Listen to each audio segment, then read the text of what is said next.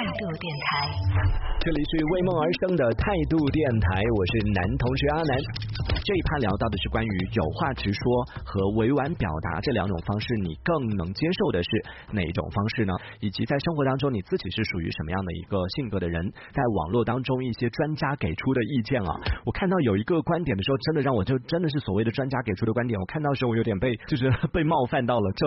委婉表达我还有错了。他讲到说，就是所谓的这种有话不直说，就是就是委婉表达啊，这其实是一种心理防御手段。然后从心理学上来说呢，这种有话不直说的行为，它主要是因为害怕承担伤害对方的责任，于是选择绕着弯儿的来说话，去逃避一些问题。但是在人际沟通当中呢，有的时候比矛盾更可怕的是猜忌，就说你的这种委婉表达，有的时候可能会啊让人之间人人与人之间的这个关系无端的生出来很多的一些猜忌，这个会比直接给就有话直说产生的矛盾来的更可怕。哇，看到这个我就觉得真的太难难了。我委婉表达只是不想要，只是照顾到对方的情绪，不想要去伤害到对方，最后被说成是不想要去承担伤害对方的责任。我就觉得这个逻辑也太清奇了吧！就是如果委婉表达可以表达清楚自己的意思，然后能让对方接收到那个信息，同时不会伤害到对方的话，为什么一定就是既然可以把问题解决掉的话，为什么不选择一种委婉的方式来表达？为什么一定要用这种有话直说的方式，既伤害了对方，然后 甚至还要去承担这个后果？也觉得这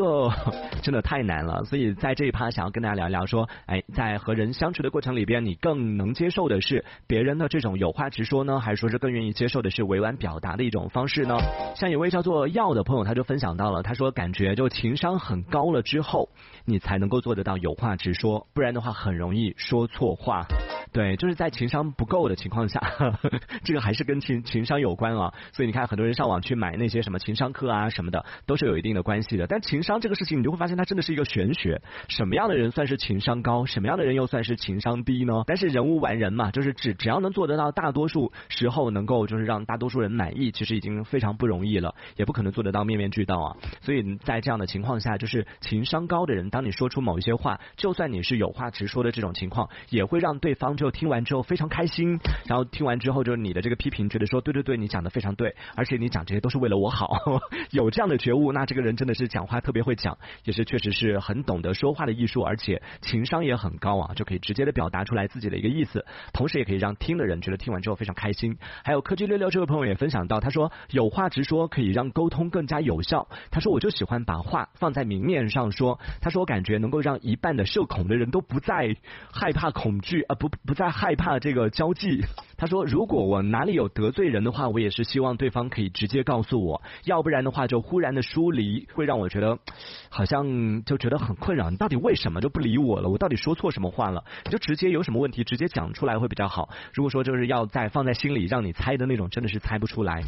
你是不是对我们社恐 社恐的人有什么样的误会？社恐的人其实说实话，我自己是更害怕，因为我自己就是一个属于委婉表达的人嘛，所以在和人相处的时候，其实我更希望的还是对方可以在表达的时候多一点照顾到对方的情绪。当然，这个对方指的是我，就希望在和别人交流沟通的过程里边，希望对方可以多考虑一下他讲出那句话之后我的一些感受。因为社恐的人其实很多时候，嗯，作为一个社恐本本恐啊，社恐。本恐来说，就是我自己能体会得到的那种社恐。很多时候，其实恐惧的不是说是和别人社交这件事情，恐惧的不是说和别人说话这件事情，恐惧的是在交际的过程当中和别人交流的过程里边，很多时候你不知道怎么去接话。不知道怎么去给出反应，特别是遇到那种当自己有犯错的时候，对方指出来，然后毫不留情的指出这个错误，然后直接讲到的时候，就会觉得有点啊，完全没有台阶下来，在那一刻就可能 实在想不出来任何的来接的一些话，就就很难再做到那种所谓维系成年人表面的和平 表现的非常有礼貌的这种状态，很难维系，就真的恨不得那一秒钟就冲出去，我我要把你拉黑。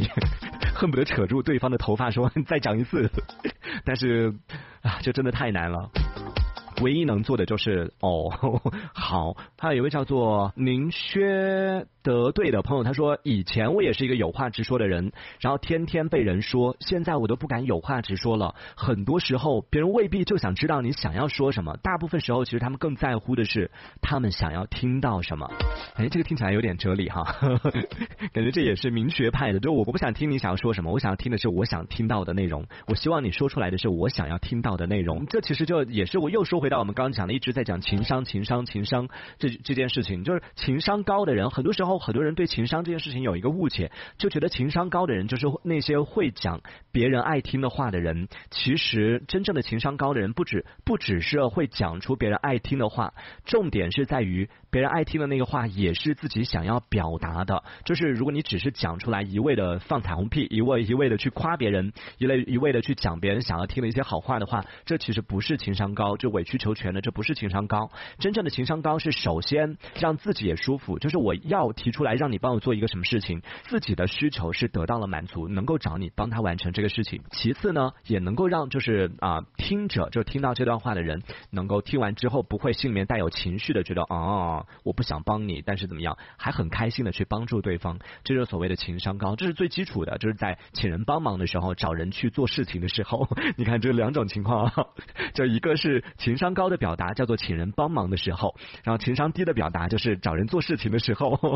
之前网上不是呃流传呃流行着这样的两张图片吗？情商高的你和情商低的你用什么的方什么样的方式来进行表达？这中间其实也是有差的。对，还有一位啊叫 Vambo 的这位朋友说到分享到的啊关于有话直说和委婉表达到底哪个更好？他说得罪人完全不是因为有话直说，而是说了不该说的话。有话直说也不是不经过大脑的胡说，而是清晰的表达自己的想法。嗯，这个也确实是啊，这个也是很容易出现的一个误区，就很多人就把这个所谓的说话不好听，就我这个人说话比较直，然后哗啦哗啦就讲出来很多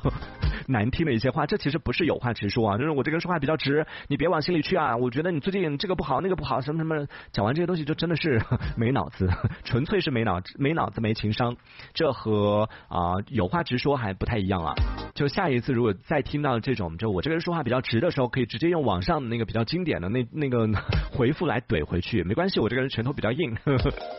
嗯，你说有什么你但说无妨，说完之后我们再看怎么解决这个问题。所以真的很难啊，就遇到这样的情况，就好真的成年人，你说在交流的过程里边努力建立起来的好不容易维系住的这种表面上的和平，因为一句我这个人说话直，可能就要被打破了。所以在这种时候，也真的是需要大家